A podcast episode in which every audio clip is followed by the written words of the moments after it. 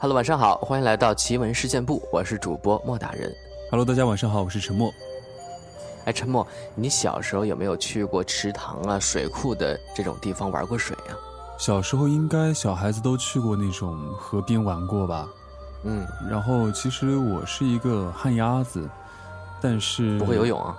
对对，但是其实我是有比较恐惧水，因为以前我在之前节目里讲过嘛，我不是掉到水里过嘛，嗯，掉到那个渔网里有阴影了，对吧？对。啊然后以前小的时候，可能每次去放假去外婆家，然后会拿个救生圈去游泳，但是有的时候可能一哦跳进去，它不是会往下往下沉再浮上来嘛？就那一瞬间还是很恐怖的，就是碰到水了，嗯然后被淹掉，还是很恐怖的。对，整个头淹到水下面的，如果你嗯不会游泳的时候，真的蛮害怕的。是的，是的，还好嗯就是有救生圈，它会浮上来嘛。嗯，我也是小时候经常在一个水库旁边玩啊，就是水库下面还有一片树林，有一条河。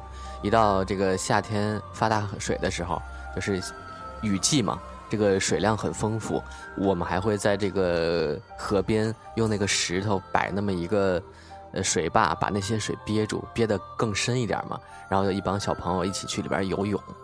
但是自从呃我身边啊出现过一件事儿，就是有一个比我大几岁的哥哥，呃在游泳的时候不小心溺水身亡了。嗯这，件事儿对我们的冲击还蛮大的，就是之后就家里人，呃，一就都不让去水库玩了，而且我们自己嗯心里也会有一些忌讳。嗯，所以我从小到大觉得，就是比如说像很深的那种池塘或者水库啊，真的都很恐怖。就特别是节假日假期啊，很多小孩子会去玩啊，怎么样，很不安全。对，也是大家要注意，特别是冬天的时候，冬天这个水库，你像你我们在北方啊，嗯，这个水库或者池塘的表面会冻了一层冰，嗯很多人去上边滑冰嘛。是的，那有的时候冻得不是很实的时候，是的，就很危险的，很容易掉到嗯冰窟里。嗯，那所以在这个讲了这些科普安全之后啊，我们今天来分享一下这个故事，就是关于这个水库的一个故事。嗯，对，我们来听沉默分享一下这个故事。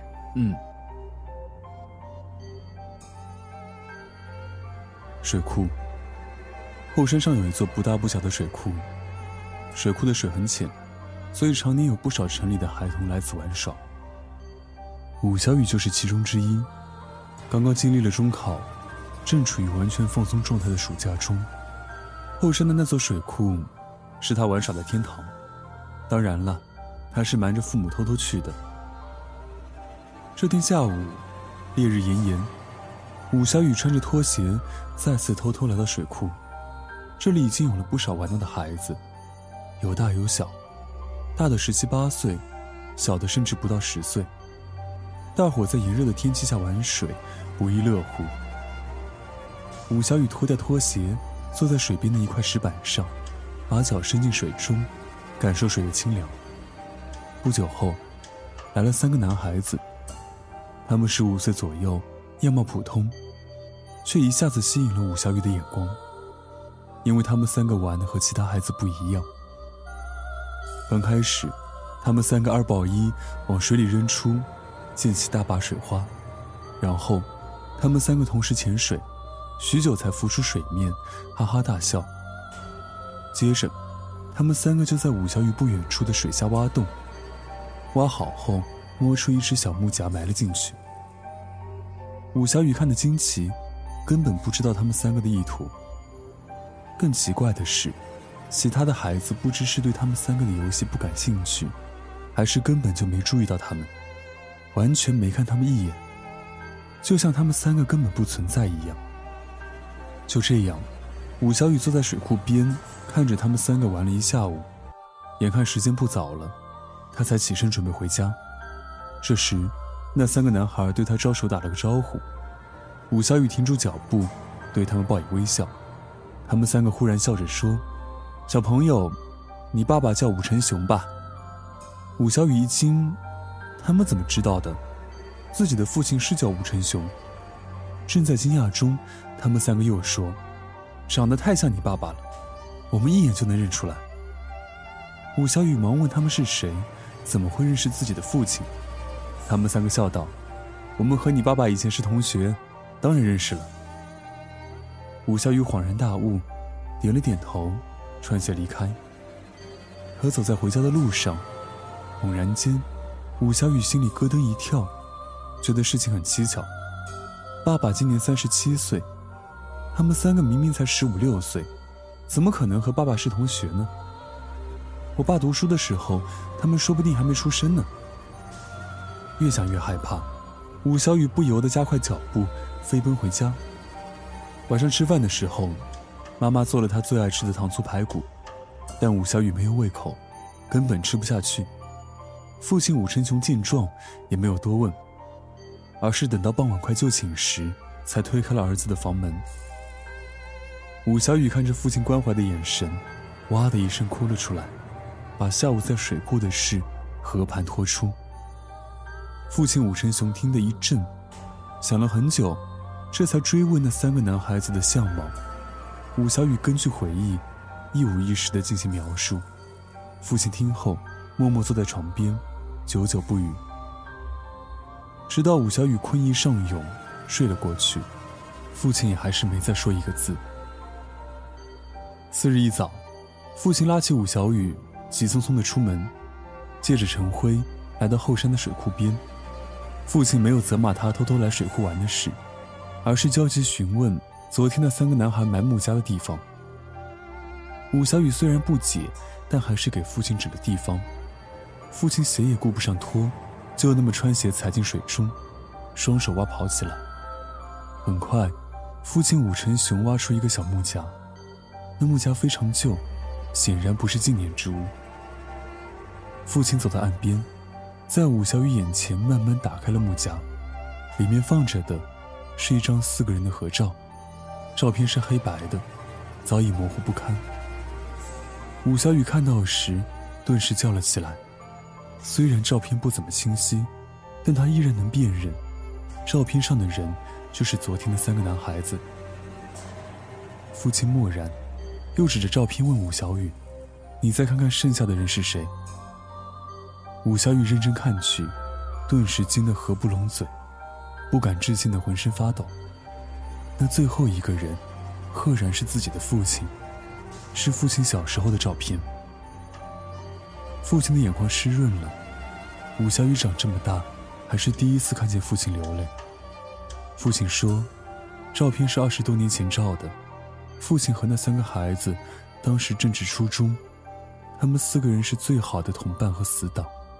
只可惜，他们三个当年在水库玩耍时，不幸淹死了。父亲悲伤了很久才走出来。由于当时技术有限，四人只照过一张合照，合照由死去的大牛保管。所以这二十余年来，父亲只在心里回忆他们三个，却从未见过那张唯一的合照。小心翼翼地把照片收好，父亲对着水库重重地磕了三个头。随后买了纸钱，在水库边烧掉，这才带着武小雨回家。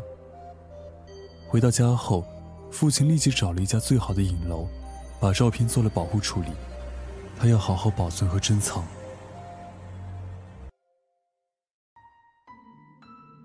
陆天明三十五岁，开豪车住别墅，娶美女生儿子，意气风发，趾高气扬，家中的钱用都用不完。他发迹也就用了十年的光景。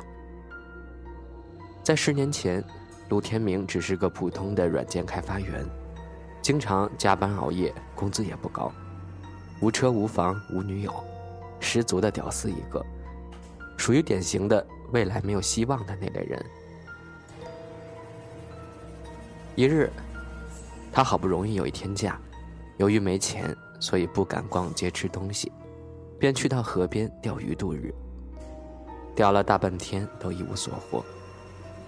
正当他要收竿时，鱼竿一沉，显然有大鱼上了钩。陆天明大喜，连忙往岸上拉竿，但水下那鱼也在用劲儿的拼命反抗。